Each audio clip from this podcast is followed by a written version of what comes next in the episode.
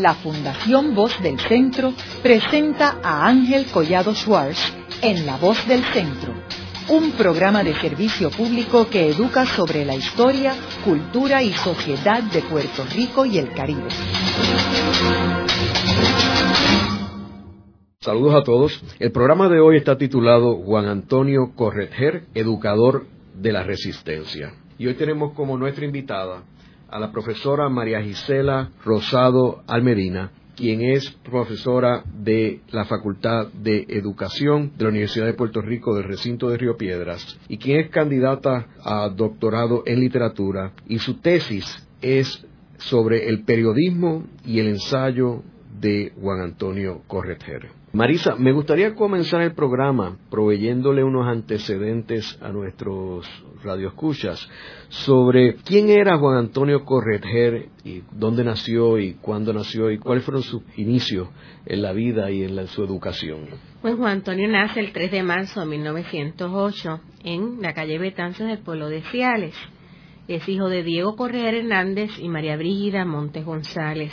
Es hijo de una familia eh, muy especial. Su madre le leía en la infancia los poemas de Martí y que trataban sobre figuras heroicas como Máximo Gómez, Antonio Maceo y Juan Ríos Rivera. Bajo esa poesía también está la historia de la familia, porque su abuelo, Juan Montes Núñez, y su tío Ramón Montes participaron en la rebelión del 98 en Ciales. Sabemos que en Ciales eh, hubo 51 muertos en esa rebelión, ¿verdad? Donde se tomó el pueblo y se declaró la independencia. Es uno de, de los gritos que no se escuchan muchas veces a nivel histórico, pero es ese trasfondo de ese pueblo que marcó tanto la vida de Juan Antonio. Juan Antonio sufrió cárcel en diferentes momentos de su vida, en Nueva York en el 29, por tramitar armas para Sócrates Sandino, porque él estuvo en la Liga Antiimperialista en ese momento estuvo en los sucesos de, la llegada de Albizu, la integración al Partido Nacionalista en el 30, fue secretario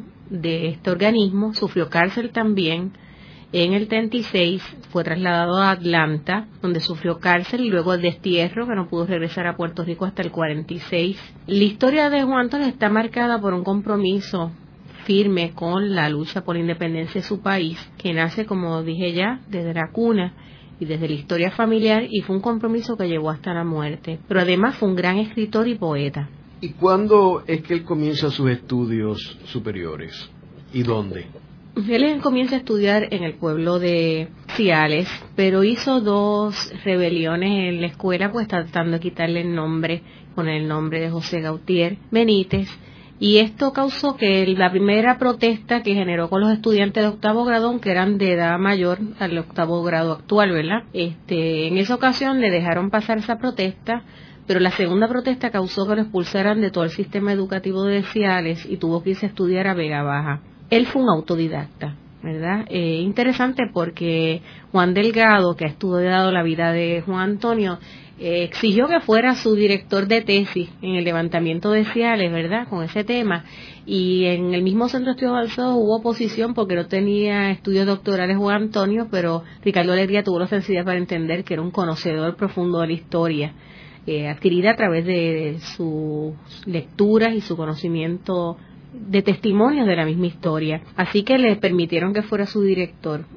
Es un autodidacta muy, muy educado, más que muchos doctores actuales. Nunca estudió en la Universidad de Puerto Rico ni en ninguna universidad. Quizás por eso también fue excluido de la lista de los ensayistas grandes del 30, aunque él desde muy temprano escribía para la revista Índice y con una alta calidad y con una visión política más clara que incluso un Pedreira, por ejemplo.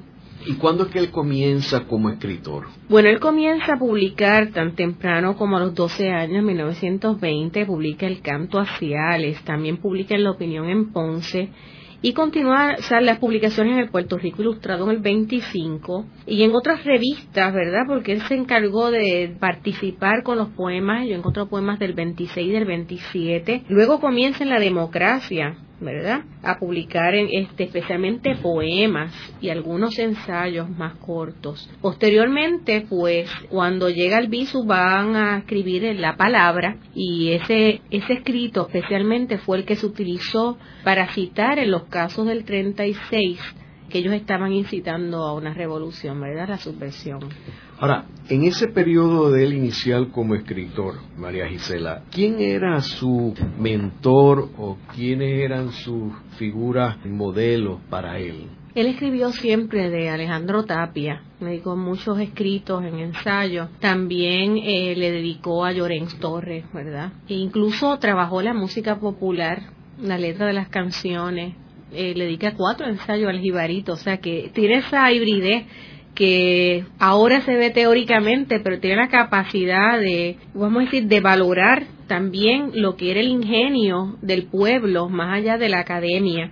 Entendemos que él tuvo con Samuel R. Quiñones, fue el que le prestó la primera edición del Capital de Karl Marx, que comienza a estudiar también a Spengler, ¿verdad? Son de estas figuras que estaban en, en ese momento con gran reconocimiento literario. Al venir a San Juan comienza esa amistad que va eh, luego a generar la participación de él con la generación del 30 en índice, con Antonio C. Pedreida y otros que estuvieron en Nueva York cuando él se movió a Nueva York y que también tuvo contacto con ellos, ¿verdad? ¿Y cuándo es que él conoce al Bisu?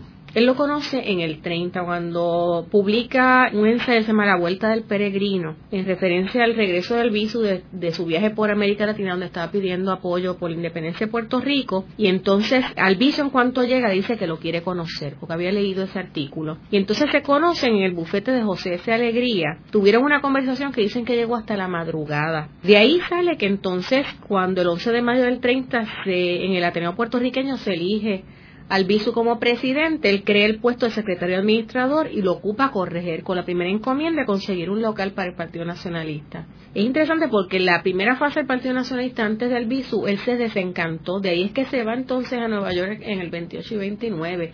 Esto es como un segundo aire con otra visión del Partido Nacionalista donde él va a participar. ¿Y antes estuvo con algún otro partido, el Partido Unión de Puerto Rico? Este, entendemos que él estuvo en el partido, no, básicamente el Partido Nacionalista y se va a Nueva York, eso es posterior, él va a estar eh, en diferentes instancias pero no se desencanta también con el proceso colonial y entonces casi toda su vida él defendió el que no se fuera a una, que no se apoyara el proceso electoral colonial. ¿Y por qué él se va a Nueva York? Pues precisamente desencantado con lo que era para ese momento, lo que él entendía que el Partido Nacionalista estaba convertido en una especie de club literario. Este, había mucha discrepancia, incluso había racismo en esa etapa del Partido Nacionalista él eh, entonces se va a relacionarse con antillanos, centroamericanos y suramericanos en Nueva York. De ahí que entonces entra en vínculo con la lucha de Nicaragua y con la lucha de Haití directamente. ¿Y qué hace él allí mientras está en Nueva York? ¿Dónde trabajaba? No le fue económicamente muy bien que digamos. De hecho, regresó a Puerto Rico como polizonte en un barco. Este, y hubo personas que le apoyaron económicamente, ¿verdad? Pero él sí logró esa visión internacionalista que por otro lado Pedrea plantea que somos insularistas, pero la figura más internacionalista que tenemos de ese siglo podemos decir que es Juan Antonio porque se vinculó, participó y apoyó gestiones revolucionarias que se estaban dando en otras partes y mantuvo esos lazos de incluso de amistad por más de 50 años, como un caso como el de Juan Marinelo, que tenemos cartas por 50 años con Juan Marinelo y con Joaquín García Monge, que editaba repertorio americano y que es precisamente en ese en esa revista que se publica en gran parte de las obras de Juan Antonio Correger y que en su último número le dedican más de ocho páginas a Juan Antonio como los poetas que desde su inicio apoyó la revista. Así que él mantuvo unos lazos con Haití, con figuras de Venezuela y de otras partes del mundo a través de la epístola. Y es otra área que, que, es interesante que se investigue. ¿Y cuando él regresa a Puerto Rico, qué es lo que lo motiva a regresar a Puerto Rico? La enfermedad de su madre. Su madre estaba enferma y él decide regresar, así que se inserta entonces dentro de la de las tertulias que también auspiciaba Luis Muñoz Marín en ese momento. Hay que decir que la amistad de ellos duró hasta el 42, yo he encontrado cartas hasta el 42, ya la cosa se fue poniendo más difícil con eh, cercana al 50, ¿verdad? Pero incluso le mandaba sus libros de poemas y todo eso. Este, ellos estuvieron mucha comunicación desde el periodismo y como amigos en esas tertulias que se daban, él participó, este, pero luego que se llega al Partido Nacionalista y entonces se casa regresa al catolicismo porque Albizu también como que reclamó un poco esa, ese regreso a, la religión. Se casa con Camila Ruiz Curbelo, ¿verdad? Tiene a Marisol, que es su primera hija. Y empieza ya a tener acciones como la del Capitolio donde murió, sabemos, Rafael Suárez Díaz, eh, defendiendo una ley que querían este, básicamente convertir la bandera de Puerto Rico en una bandera colonial. Él se cayó de unas escaleras, pero se considera un mártir por esa acción. Luego en el 33 nace Ricardo Digo, que es su segundo hijo. Sabemos que Consuelito es hija de doña Consuelo Correger y su ex esposo Lam, ¿verdad? Pasa es que eh, Juan Antonio adopta a Consuelito y es hija del corazón, le dedica un hermosísimo poema Yuri y otros más. Juan Antonio interviene en el 34 en las huelgas cañeras de Fajardo y Ceiba, en un momento en que en vez de los trabajadores pedir a la Federación Libre de Trabajadores, le pidieron intervención al vicio y fue muy exitoso. De hecho, quien fue representante de los patrones en ese momento fue Francis Ricks y que admitió públicamente que era justa la huelga porque estaban pidiendo una mejores condiciones salariales para los trabajadores que realmente se la merecían, estaban recibiendo sueldos de hambre. Pero antes de esa huelga, en el 32, que fue la campaña que Albizu corrió para el Senado por el Partido Nacionalista, ¿él participó en esa campaña? Sí, participaron y ganaron por 5.000 votos solamente, ganó la coalición, ¿verdad?, que tenía Iglesias Pantín, Manuel Martínez Nadal, etcétera. Y luego entonces este, ellos deciden plantearse otras tácticas frente al imperialismo y a partir de van a desertar también, ellos fortalecen la, los cadetes de la República en ese momento, al cual va a pertenecer Correger y muchos del Partido Nacionalista desertan en ese momento porque entienden que se están acercando a la lucha armada. Y entonces, volviendo otra vez a la huelga de la caña, o sea, él participó en esa huelga. Sí, él participa específicamente, estuvo a cargo de, de la de Fajardo y Ceiba, ¿verdad? Y se unieron luego las centrales Aguirre y Guánica en ese momento y fue exitoso, ¿verdad? El proceso de pedir la, la, mejora para las condiciones laborales de los trabajadores de la caña.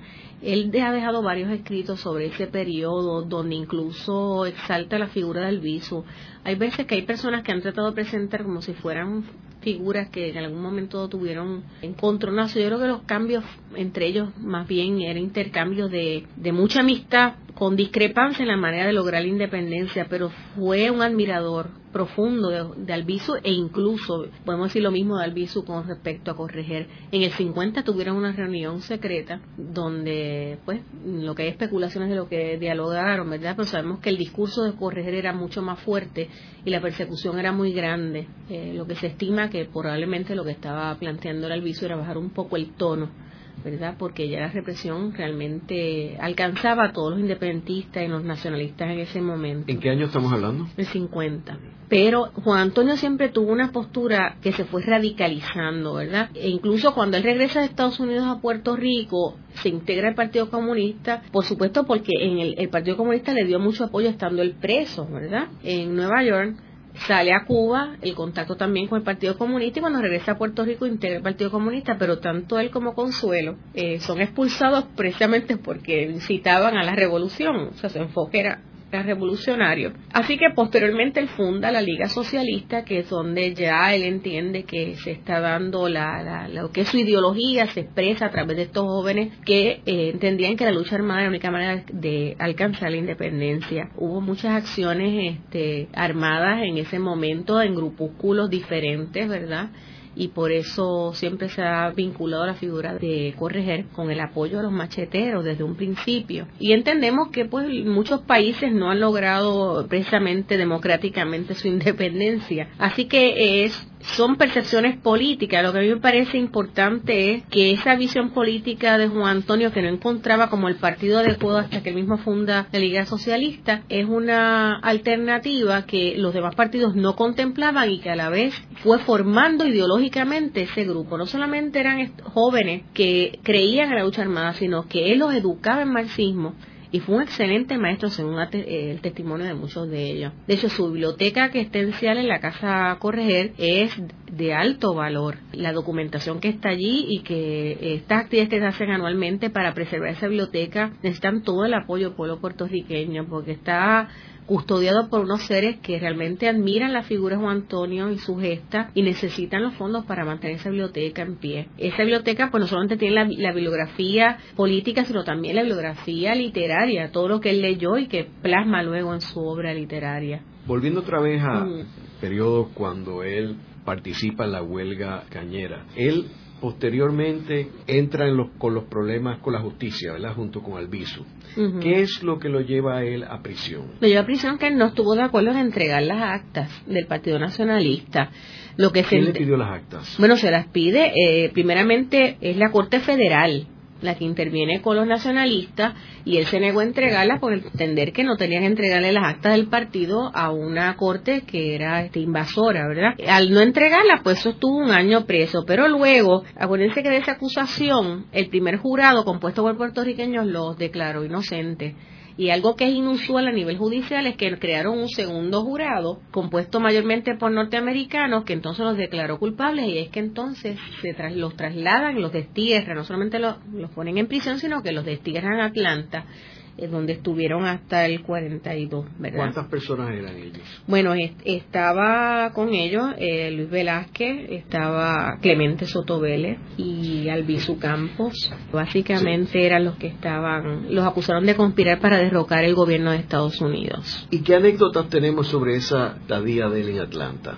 Las que a mí me llaman la atención, honestamente. Ningún poeta está hecho para, para cárcel. Sin embargo, las palabras de Albizu dicen mucho. O sea, dice, el día que Juan Antonio eh, decida ser traidor de esta patria, tendríamos que perdonarle por todo lo que tuvo que sufrir en Atlanta. De hecho, eh, le llamaba el infierno de Atlanta. Entendemos que la tortura psicológica se concentró más en corregir que en Albizu, entendiéndose que Albizu estaba enfermo y la figura que se levantaba como el joven líder era corregir. Hay artículos que él ha publicado incluso en el Nuevo Día hablando de este periodo donde la represión que vivieron allí pues fue de, acuérdense que la, la cárcel norteamericana no existe la categoría de preso político son presos comunes. Sin embargo, el trato al preso común es superior y vamos a decir más llevadero que el trato al preso político en las cárceles norteamericanas. Estos hay estudios que se han hecho sobre ese, ese tema y ellos, mayormente el trato fue terrible, fue terrible. Una vez sale no puede regresar a Puerto Rico hasta el 46, o sea que entonces ahí es que él hace su labor periodística con pueblos hispanos, que duró dos años la publicación, donde participó como administradora Consuelo. Él hizo labor de traducción, mucha gente no sabe que Juan Antonio hizo labor de traducción. La obra de El Brother la hizo junto a Consuelo, de ahí es que se conocen, doña Consuelo está en un proceso de divorcio, se enamoran, Consuelo estaba chiquitita, de hecho cuando él se mueve a, a Cuba, se lleva a Consuelo y también a la nena, ¿verdad? Eh, luego regresa a Puerto Rico y ya sus padres estaban viejitos. Pero una vez él sale de la prisión en el 42, ¿a dónde va? Él se queda en Nueva York. Él se queda en Nueva York trabajando con Vito Marcantonio, precisamente en el American Labor Party, ¿verdad? En Harlem. Y allí establece alianza en favor de la independencia, especialmente ya sus ideas son marxistas en ese momento. En ese momento ocurre también la Segunda Guerra Mundial, la bomba atómica, ¿verdad? O sea, este es el momento histórico a nivel mundial de, de la mayor oposición al imperialismo también norteamericano. En el 44... Ahora, en el 42, ¿dónde estaba el viso? Estaban presos, salen... O sea, salen, todos en el 42. Pero ellos tenían 10 años de prisión, ¿no? Sí, estuvieron del 36 al 42. Pero entonces tenían que quedarse en Nueva York. Era, Se tuvieron que quedar, no, podían regresar. a Puerto Rico. O sea, que él mantiene su relación con el Visu en Nueva York durante este periodo. Sí, pero él se concentra más en el Partido Comunista, con Vito Marcantonio, y entonces haciendo labor de publicación en ese periodo que, de hecho, una de sus reporteras era Julia de Burgos en el periódico sale ahí, publica cuentos con un enfoque educativo y muchos de los ensayos que algunos tienen diversos nombres o seudónimos que son muy interesantes, de Diego Astraín este, y otros más, eh, era porque él, era el editor, era el que publicaba y cada vez que había un espacio también generaba para llenar los espacios de pueblos hispanos y hay múltiples publicaciones que no saben que son necesariamente Juan Antonio, pero son de él. Luego de una breve pausa, regresamos con Ángel Collado Schwartz en La Voz del Centro.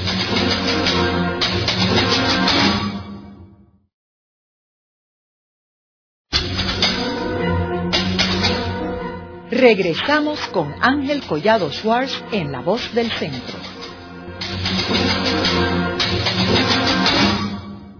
Continuamos con el programa de hoy titulado Juan Antonio Corretger, Educador de la Resistencia. Hoy con nuestra invitada, la profesora María Gisela Rosado Almedina, quien es profesora de la Facultad de Educación de la Universidad de Puerto Rico del recinto de Río Piedras. María Gisela, estábamos hablando en el segmento anterior sobre el 1942, cuando Corretger junto al Visus Campo son liberados de la prisión de Atlanta y se constituyen en Nueva York, ya que no podían regresar a Puerto Rico según la orden de los tribunales. Eh, en ese año tú mencionabas de que eh, se une al Partido eh, Comunista de los Estados Unidos, eh, cosa que, que Alviso nunca hizo. y entiendo que ahí empezó un rompimiento entre ellos en ese periodo. háblanos a qué se debió ese rompimiento. Bueno, este, en la función de hacer la traducción de la obra de Brother, eh, él conoce a Consuelo y ahí se da un enamoramiento, ¿verdad? Sabemos que Consuelo era la esposa del presidente del Partido Comunista de Nueva York. Eso trae cierto rompimiento, ¿verdad? Con, con Albizu, pero no es un rompimiento. Juan Antonio veía que tenía que darse la independencia que siempre pensó que debía ser con la lucha armada. Ese periodo conoce a, a Consuelo, hay que explicar también que Consuelo aparentemente pues ya tenía una situación difícil también matrimonial. Así que eso era cuestión de que se, se dio ese, esa conjunción que Consuelo ha descrito como que Juan Antonio es la versión masculina de ella, o sea que es una, una, se complementaban de manera extraordinaria. Y de hecho tengo un fragmento que él escribe en el 43 que se llama La Mujer, que es como un homenaje a la mujer enamorada Dice, fue una feliz coincidencia la que lo puso en camino de su obra con una mujer nueva. Al estrechar Cortés, pero naturalmente sus manos, ambos se miraron a los ojos. Quizás sin comprenderlo, con aquel estrechar de manos se llaman sus vidas. En el maestro amoroso que siguió aquel encuentro, el artista no trabajaba, pero interiormente ardía en la llama de creación que aquel amor le avivaba. En los diálogos íntimos fue ella a veces sonriente, a veces sollozando, relatándole su vida y con qué pureza era su vida, la vida tallando una vida. La idea prendió dentro del artista como una lámpara. El artista desnudó entonces a la amada, a la piedra, la llevó al taller, se arrojó al mármol como un poseso. Luego le dijo a la amada, no, la obra es tuya. Veinte años trabajé queriendo hacerla, jamás pude. Tú me la trajiste hecha, yo solo soy un buen copista. Tú llevas dentro el genio creador de la obra, la pureza de un corazón arrastrado desde las cumbres a los abismos y elevado desde los abismos a las cumbres por la fuerza del amor. Tú eres el hallazgo, la mujer nueva, plena, la fuerza creadora, la mujer. Uno de los fragmentos más hermosos dedicado a la mujer como fuerza de inspiración para la obra literaria de, un escultor o de un escritor. Y luego que él termina sus labores allí en Nueva York en el 42, ¿a dónde es que él se va? En el 46 él se mueve a Cuba, se encuentra nuevamente con Marinelo, escribe para la, el periódico Hoy, ¿verdad? Eh, son órganos del Partido Comunista en en Cuba y va a participar eh, directamente como fue en el 35 también en contra de Batista. Estuvo allí, de hecho, Consuelito la matricularon en colegios en ese lugar, estuvo estudiando allí e hizo básicamente labor periodística en Cuba en ese momento. He podido rescatar algunos documentos, incluso eh, donde él hace una exposición, un ensayo, destacando la gráfica puertorriqueña que se estaba exponiendo en Cuba en ese momento. Así que este Juan Antonio invadía muchos terrenos, no solamente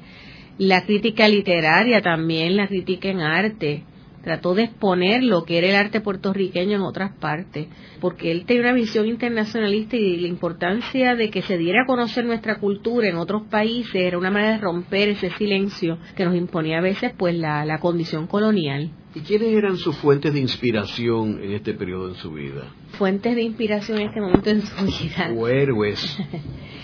Bueno, yo creo que guías a nivel del comunismo siempre fue una guía ideológica y una especie de maestro Juan Marinelo, con el cual tuvieron discrepancias y también hace coincidencia. Me parece a mí que, que ahí es que viene básicamente un deseo de regreso a la, a la patria y la naturaleza, ciales y la familia le llaman En ese momento esa es la gran influencia en su obra. Él regresa y comienza a describir el paisaje, el rescate del paisaje, el rescate del lar este, nativo, el rescate de la familia. Así que al llegar en 46 a Puerto Rico diría que, que lo más fuerte es volver a sentir la experiencia puertorriqueña. Y va a publicar también en el mundo, ¿verdad? O sea, él regresa a Puerto Rico de Cuba en qué año? En el 46. En 46. O sea que estuvo menos de un año en Cuba.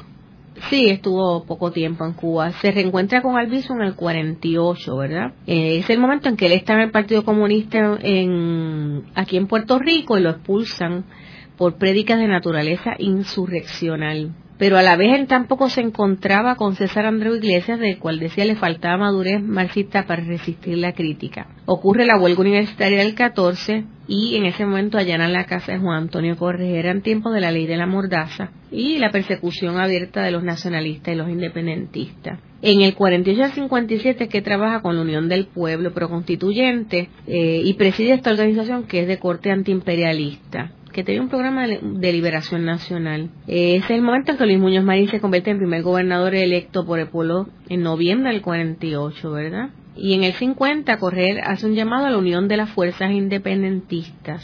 Se aprueba la ley 600 que abre camino al Estado Libre Asociado y ocurre el 30 de octubre la insurrección nacionalista que ataca la casa del gobernador hay brotes de violencia en diferentes pueblos de la isla. Eh, la Casa Blair le atacan a Oscar Collazo, Bricelio Torresola, ¿verdad? El 31 de octubre. ¿Y él tuvo alguna participación en estos eventos? En esto apresan a, correr en su casa en Guaynabo por incitar a motín.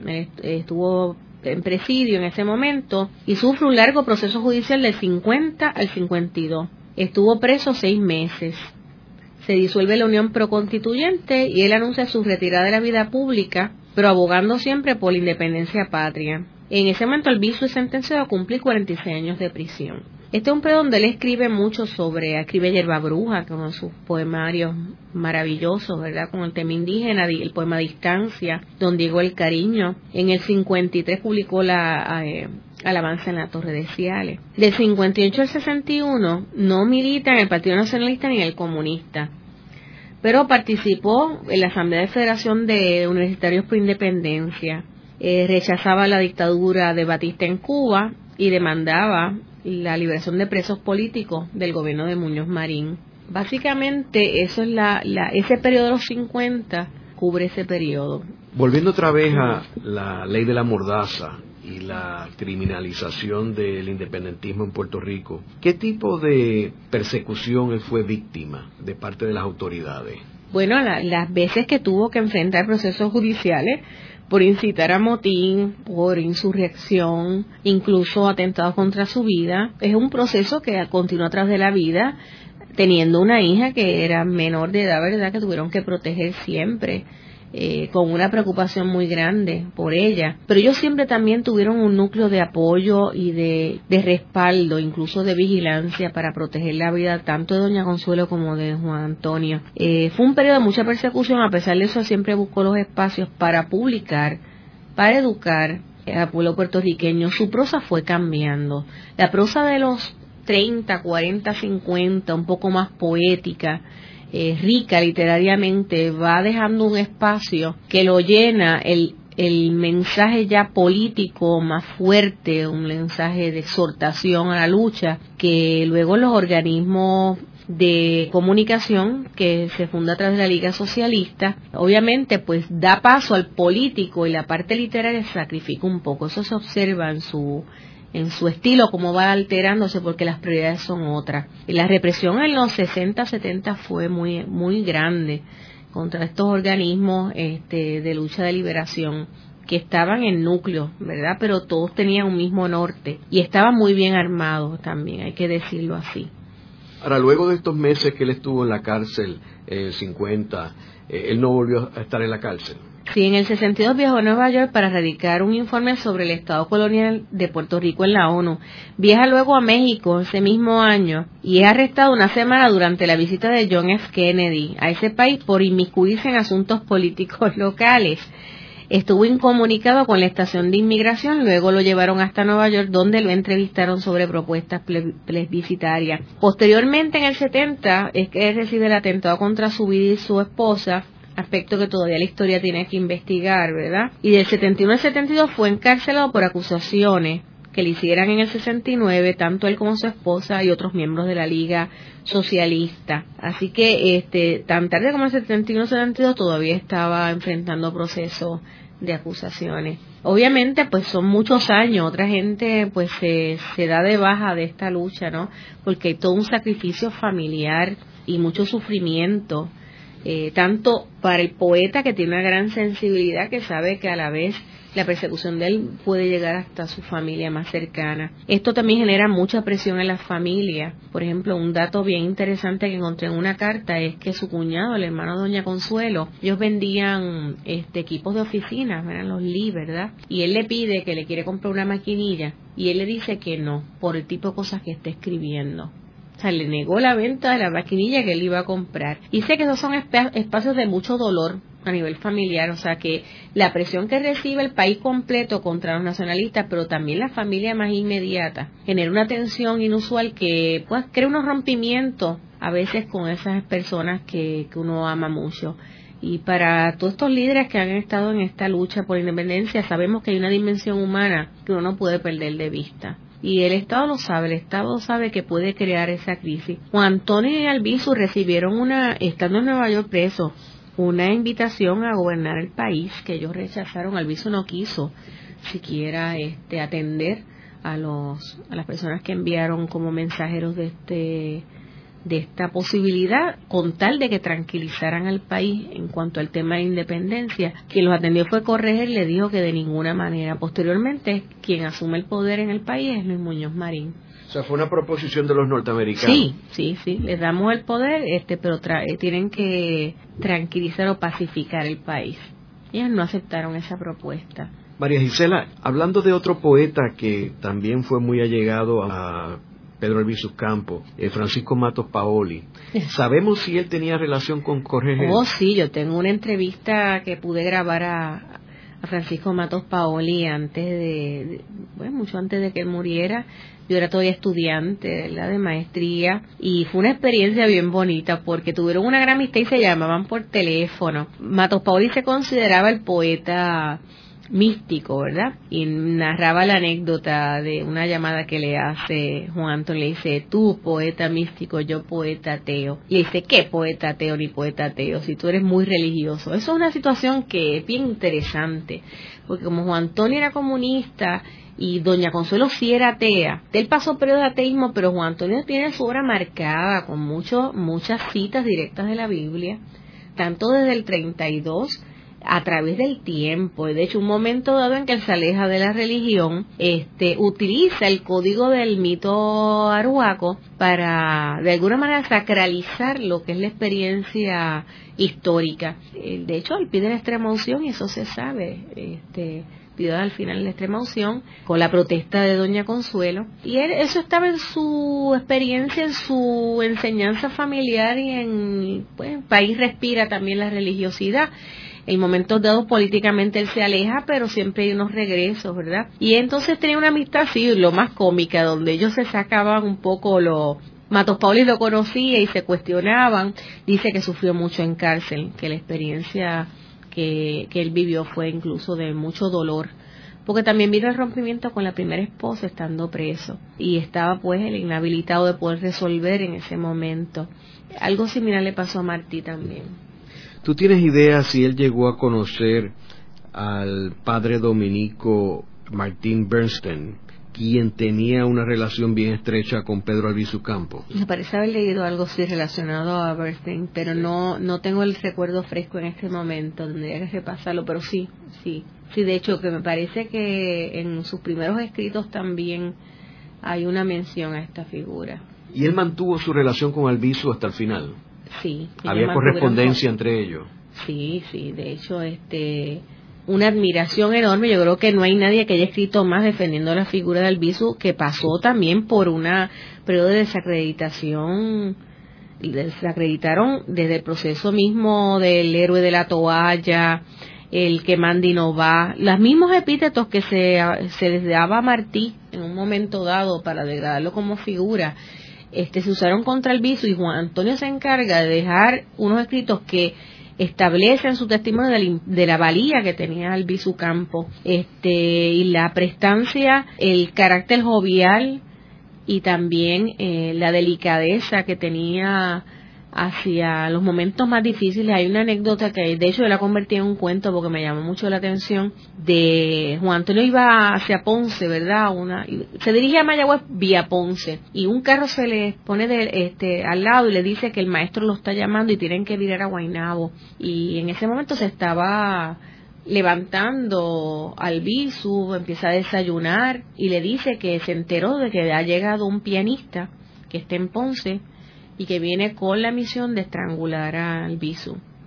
que va a buscar cómo acercarse a él a través de personas de la cultura que están allegados al Bisu y que la persona más allegada a la cultura que él tiene es Juan Antonio. Como iba camino a Ponce, le quería alertar. Eh, esa figura, pues hay muchas, hay muchas especulaciones de quién es pero definitivamente Albizu se enteraba muchas cosas, tenía muchos informantes y gente con poder. Este, y esa anécdota me parece muy interesante porque es como la narra Correger con esa parsimonia, esa tranquilidad con que le dice, mira, estás a punto de encontrarte con una persona que me viene a matar y sigue comiendo pero con una gran tranquilidad.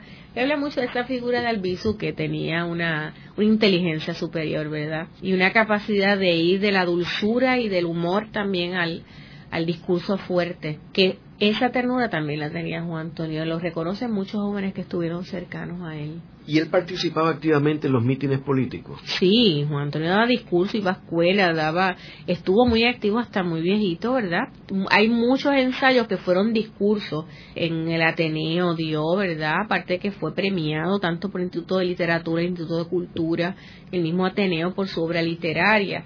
O sea, Juan Antonio alcanzó una, relevancia literaria, pero todavía yo entiendo que hace falta que su obra se publique y que se publique eh, especialmente su ensayística y que se publique también la crítica literaria a su obra. Y me parece que siendo el poeta nacional, ahora mismo pues no se está dando ni siquiera un curso en la universidad con respecto a Juan Antonio y se desconoce por por personas que incluso han estudiado periodismo se desconoce que fue un periodista y de eso vivió más de 50 años, con eso mantuvo a su familia, fundó más de dos organismos periodísticos en Puerto Rico, participó en Cuba y participó en, en, Nueva York, con funciones diversas de editor, de administrador, de todo lo que implica eh, la función creativa de un periódico.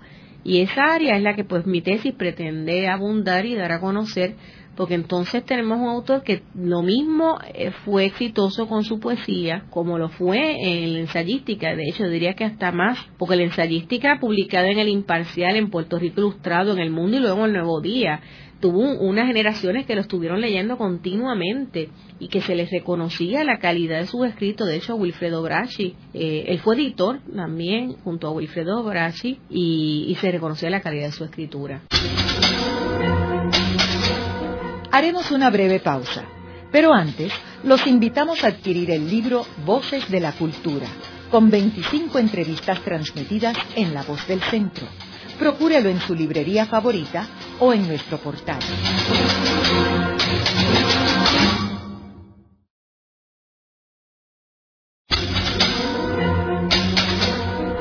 Están escuchando a Ángel Collado Schwartz en La Voz del Centro ahora pueden accesar a toda hora y desde cualquier lugar la colección completa de un centenar de programas transmitidos por la voz del centro mediante nuestro portal www.vozdelcentro.org.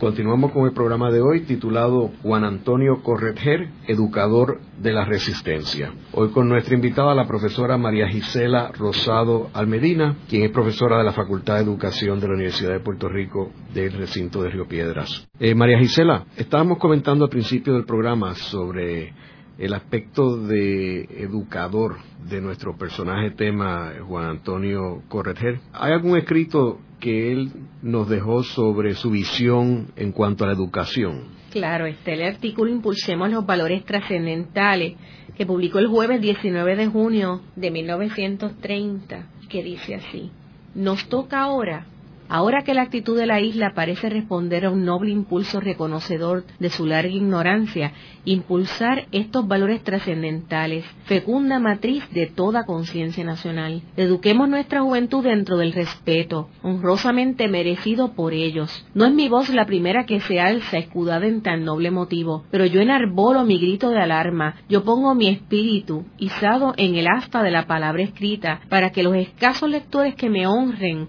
con el conocimiento de estas líneas sepan que hay una urgencia vital para Puerto Rico en el impulso y fuerza que se le preste a la resurrección de los valores trascendentales del individuo, fuerza motriz de la conciencia del pueblo, conglomerado social.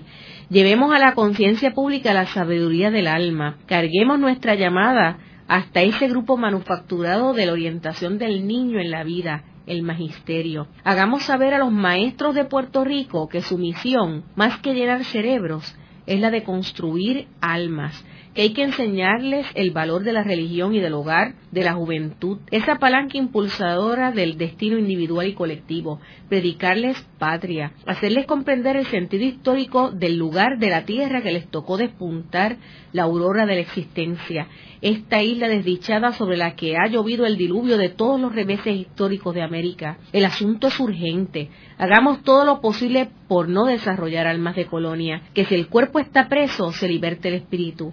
Aquí la forma final de orientación ya que nos habrá de conducir tal vez a mares intempestuosos, pero es mejor ser libre en la tormenta que la humillante salvedad del puerto sin honra. Hermoso pasaje, ¿verdad? Eh, Juan Antonio, inspirado en esta figura de Diego, eh, Ramón Valdoriotti de Castro y otros más, tiene una misión en cada escrito desde muy temprano eh, en su vida de rescatar esa historia no escrita en el momento en que él empieza a escribir, ¿verdad? Esa historia del país, esa historia de los lugares que el ser humano nace y debe conocer su naturaleza, el tipo humano que la habita, esa geografía humana y física.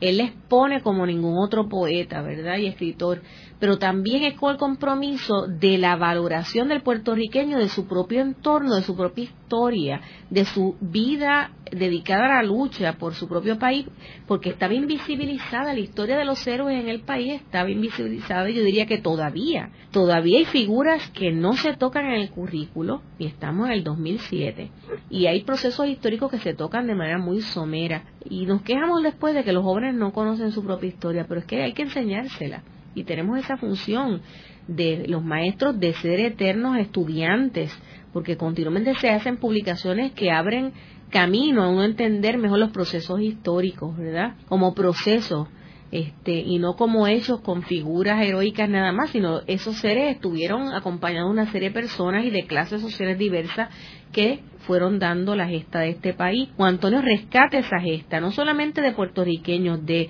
héroes nacionales latinoamericanos y centroamericanos del Caribe, para abrir ese, ese marco de, de, referencia de cuán valiente también puede ser el pueblo latinoamericano. El, insertar la historia nuestra en la latinoamericana y latinoamericana en la nuestra, eh, solamente un maestro preclaro puede hacer eso. Hoy día es fácil, pero en aquella época él comienza a escribir y a plantear esa necesidad de valorarnos como pueblo latinoamericano. Todavía hay gente que la cuestiona, pero yo creo que la tenemos ya más clara, ¿no? ¿Cuál tú dirías que es su obra literaria más importante? En poesía, La alabanza en la Torre de Ciales y en ensayística, La mitología del grito del Ares. Son textos exquisitos y altamente míticos eh, que demuestran que es un escritor y un estudioso un hombre erudito. En el caso del avance de la Torre de Ciudades mitifica la creación de la isla este, y su paisaje y utiliza como referente los mitos griegos específicamente y es para darle esa connotación que para España es un Cid, el cantal de Roldán en, Francia y así, de esa manera él rescata la, la parte mítica de lo que es la fundación de un pueblo y lo que nos une como pueblo.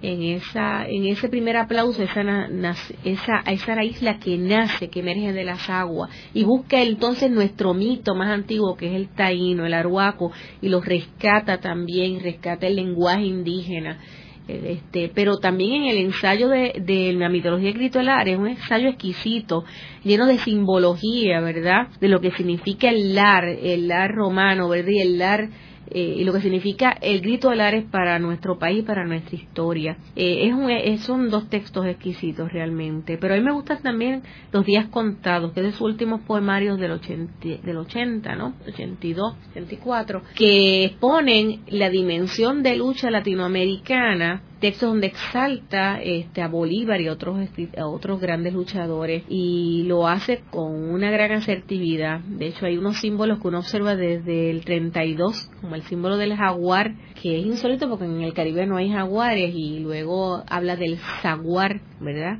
Con X y habla del jaguar. Jaguar es imitando la, la, grafía norteamericana, la pronunciación, y el jaguar en ese texto de los días contados ya es la X de los lenguajes náhuatl, ¿verdad? Y ese, ese símbolo va eh, de la valentía del latinoamericano va transformándose a través de los años en la obra de él y es bien interesante, está bien consciente del uso de la palabra. ¿Y en qué año es que él escribe esas primeras obras? Bueno, el, la alabanza en la Torre de Ciel es el, el, 50, lo escribe estando preso. Me han comentado que lo tuvo en custodia Joaquín García Monge en Costa Rica y luego se publica posteriormente en 53 y es una obra cumbre, es una obra realmente magistral. Fue publicada en repertorio latinoamericano allá en Costa Rica. ¿Y la otra? De hecho, el poema Ubao Moín, que se conoce muchísimo, pertenece a ese poemario.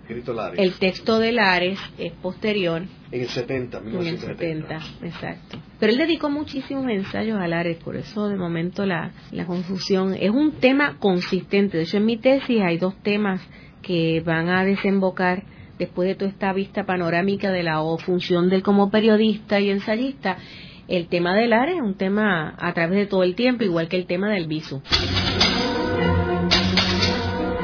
Luego de la pausa, continuamos con Ángel Collado Schwartz en La Voz del Centro.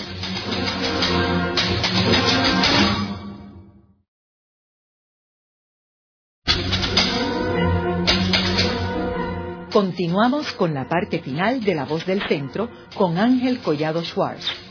Pueden enviarnos sus comentarios a través de nuestro portal www.vozdelcentro.org.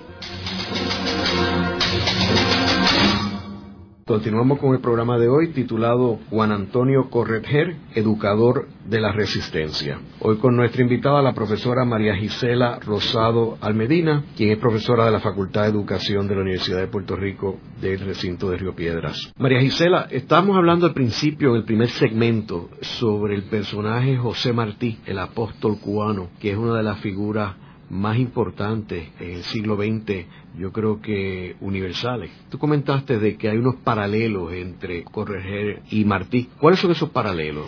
Bueno, en primer lugar, José Martí, pues fue un autor que la poesía la recibe Juan Antonio de parte de la misma voz de su madre en la cuna, ¿verdad? Y la figura heroica cubana también la recibe a través de su madre, con la que fue acunado. Pero Martí entonces inspira en Juan Antonio una especie de mimesis interesantísima, al punto de que fue poeta igual que él, fue periodista igual que él, fue antiimperialista igual que que José Martí, al igual que José Martí, el primer matrimonio de él pues fue fallido y precisamente la lucha política fue tan fuerte que muchas veces trajo fricción dentro del matrimonio al punto que Martí termina divorciado y en el caso de Juan Antonio sucede lo mismo, ¿verdad? Son figuras que creen en la lucha. Martí pudo haber sido nuestro primer el primer presidente de Cuba, ¿verdad? Si no hubiese encontrado la muerte en Dos Ríos. Y Juan Antonio estaba también dispuesto a, la muerte y dispuesto también a, llevar a cabo la, consecución de, la independencia en su país. Y no cabe más duda que tenía la madera para ser un gran líder de este país. Eh, es interesante porque eh, fueron escritores, fueron poetas, fueron ensayistas tuvieron una visión internacionalista, estuvieron en Nueva York, se integraron con otros grupos, no solamente este, latinoamericanos, también enfocados en las luchas de otros países del mundo. Y también estuvieron presos. Estuvieron presos.